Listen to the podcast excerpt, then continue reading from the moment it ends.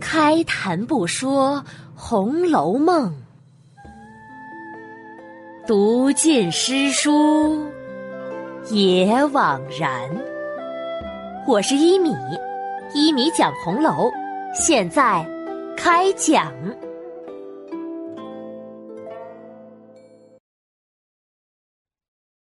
第一百一十一集，宝玉续写《南华经》。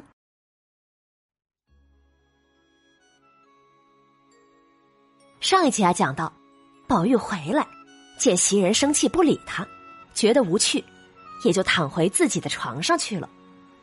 袭人这边呢，听宝玉半天没有动静，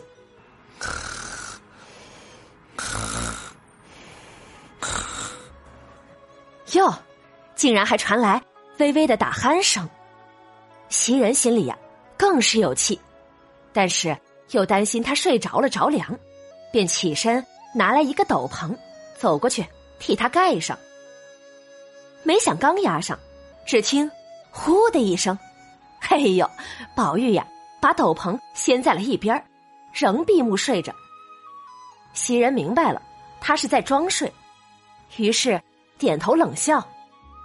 哼，你也不用生气。从此以后啊，我只当哑巴，再也不说你一声了，如何？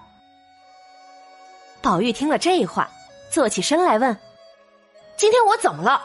你又来说我？你劝我就劝我呗，可刚才也没听见你劝我什么呀。一进来就不理人，还赌气睡了，搞得我是丈二和尚摸不到头脑。这会子你又说我生气了，哪有天理啊？”我还根本没有听见你劝我什么来着呢。你心里不明白，还非等我说出来吗？正说着，贾母派人来了。哥，老太太让你过去吃饭。好，知道了，我马上来。说着，宝玉起身就往贾母这边来吃饭。因为心中有事儿，只是胡乱的吃了半碗。等贾母吃完。宝玉告了辞，仍回了自己的房中。进了房，见袭人睡在外头炕上，麝月在旁边磨骨牌呢。宝玉知道麝月与袭人关系极好，索性啊，连麝月也不理，一声不吭的自己掀起软帘进了里间来。麝月跟进来要服侍，宝玉推他出去，可不敢劳你们的大驾。去吧，去吧。麝月也不勉强，笑笑就出来了，叫来两个小丫头进去服侍。宝玉坐在里间，拿着一本书看，歪着看了半天，可是一个字啊也没有看进去。想要喝茶，抬头见两个小丫鬟在下面站着，一个大些的，生得十分清秀。宝玉便问。你叫什么名字？回爷的话，我叫慧香。哦，慧香，兰花的香气，是谁给你起的？我原来叫云香的，是花大姐姐给我改的慧香。哼，你该叫晦气吧？叫什么慧香呢？对了，你姊妹几个？四个。你排行第几啊？第四。那从今以后，你就叫四儿吧，不必叫什么慧香、兰气的，你哪里配得上这些花名啊？叫起来倒是辱没了他们的好名好姓的，知道吗？知道了，以后我就叫四儿呗。嗯，四儿，给我倒一杯茶来。里面的这一番对话呀，让宝玉脖梗下的大石头差点笑出声来。嘿 嘿嘿，宝玉啊，宝玉。你也会指桑骂槐了，你说辱没了花的名姓，面上说的是四儿，实际上不就是用花在骂花大姐、花袭人吗？嘿，有趣呀，有趣！外间的袭人和麝月听了，相对一视，抿嘴而笑。这一天呢，宝玉也不出房，也不和姊妹丫鬟们去玩儿。只是自己闷闷的在屋里，拿书来解闷，或是写写字。有事了也不使唤其他人，只叫四儿来服侍。这个四儿啊，是个聪明乖巧不过的丫头，见宝玉用她，那是极其殷勤，变着法儿来讨好宝玉。晚饭的时候，宝玉吃了两杯酒，脸色微红。如果在平时啊，定是和袭人等大家一起说笑玩耍，只是今日心中郁闷，独自一人冷清清的灯下坐着，好没趣味。心想：嗨，不如算了，别绷着了，让袭人他们进来说笑一会儿。不不不，这样低头，他们定是得意，以后更有话说了。可如果把他们训斥一顿呢？唉，也是拉不下脸来啊！算了算了，我就自当他们都死了，这样反而毫无牵挂，自己活自己的，自己高兴自己的就是。想到这里呀，吩咐四儿把灯给我调调，灯芯减亮一些，再煮一壶好茶，我要夜读。好嘞，四儿答应着，手脚麻利的开始做事。宝玉看了一回道家庄子写的《南华经》，正看到外边虚窃这一段。虚窃就是指撬开箱子，后来呢也作为盗窃的代称。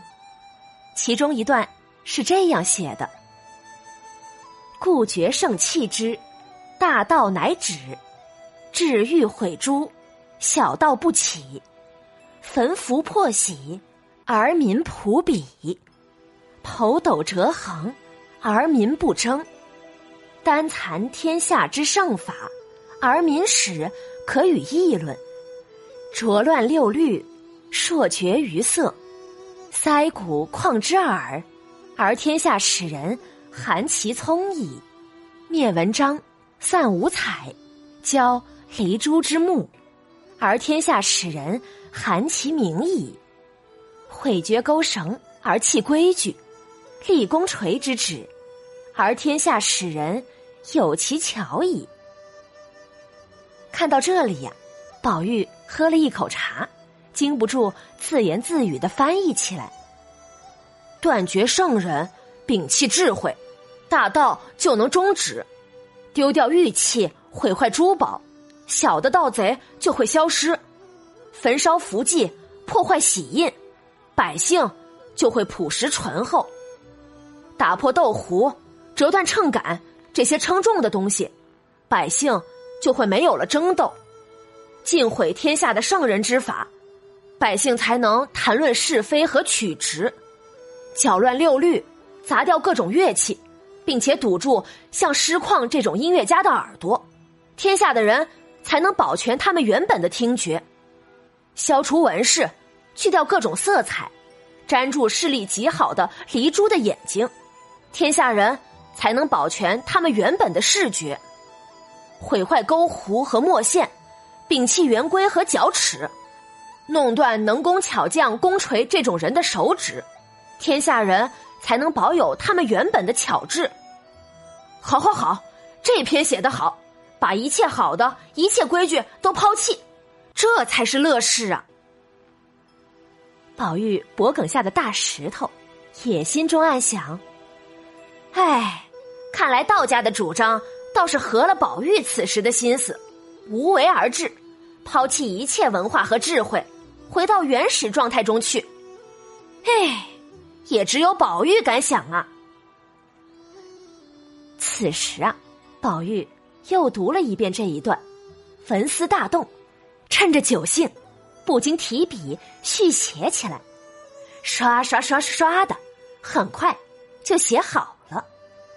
写好以后，放下毛笔，宝玉轻声读了起来：“焚花散射，而闺阁使人含其劝矣；羌宝钗之仙姿，挥黛玉之灵俏，丧简情意，而闺阁之美恶，始相类矣。”彼含其劝，则无身伤之余矣；羌其仙姿，无恋爱之心矣；挥其灵俏，无才思之情矣。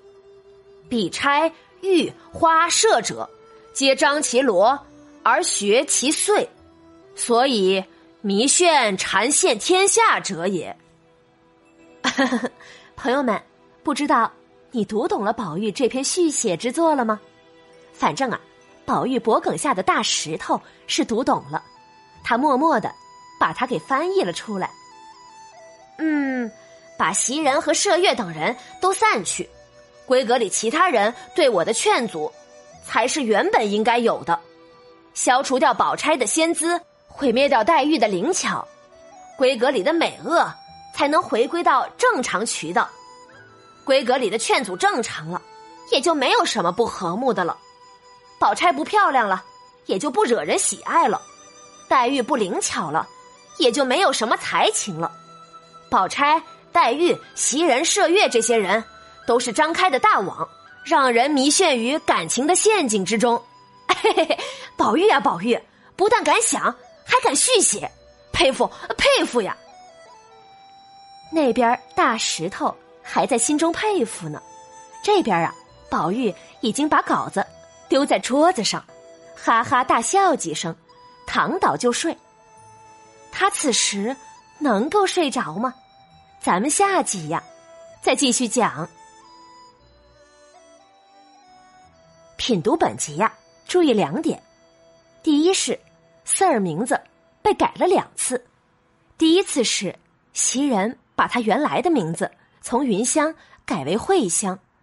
我想啊，有两种可能：一是宝玉现在住的房子叫绛云轩，丫头的名字要和这个避讳才是，所以。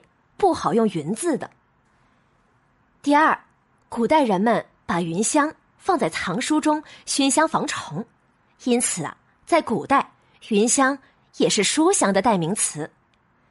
贾府中最有书卷气、最有文采的是谁呀？自然是黛玉莫属了。因此啊，袭人把有着书香含义的云香改掉，是否暗含着他对黛玉的不满和不喜欢呢？宝玉把慧香改为四儿，文中啊，我们说了，那是和袭人怄气之举。同时呢，四儿的名字被改来改去的，也预示着这个人物的命运会上下起伏的。在后面咱们会看到的。本集的第二个问题，就是宝玉对《南华经》的续写，说明了宝玉思想的转变和成长。当年路上遇到二丫头，宝玉呀。是心生羡慕，恨不得跟着她去了。再到贾政让他评价稻香村，他反对刻意营造出来的自然。而现如今呢，宝玉呀已经有了废除规则、抛弃皮囊的萌芽，从自在到自然，再到无为，宝玉思想的蜕变有着清晰的脉络。为了便于大家的理解，我把本集稿子全部放了出来。大家可以来看看《南华经》中外篇虚怯这一段和宝玉续写的这一段，仔细体会一下。你可以在“米德故事”微信公众号对话框中输入《红楼梦》三个字，就会弹出来《红楼梦》故事目录，找到第一百一十一集即可。好了，免费播讲，欢迎转发。晚安了，朋友们，再见。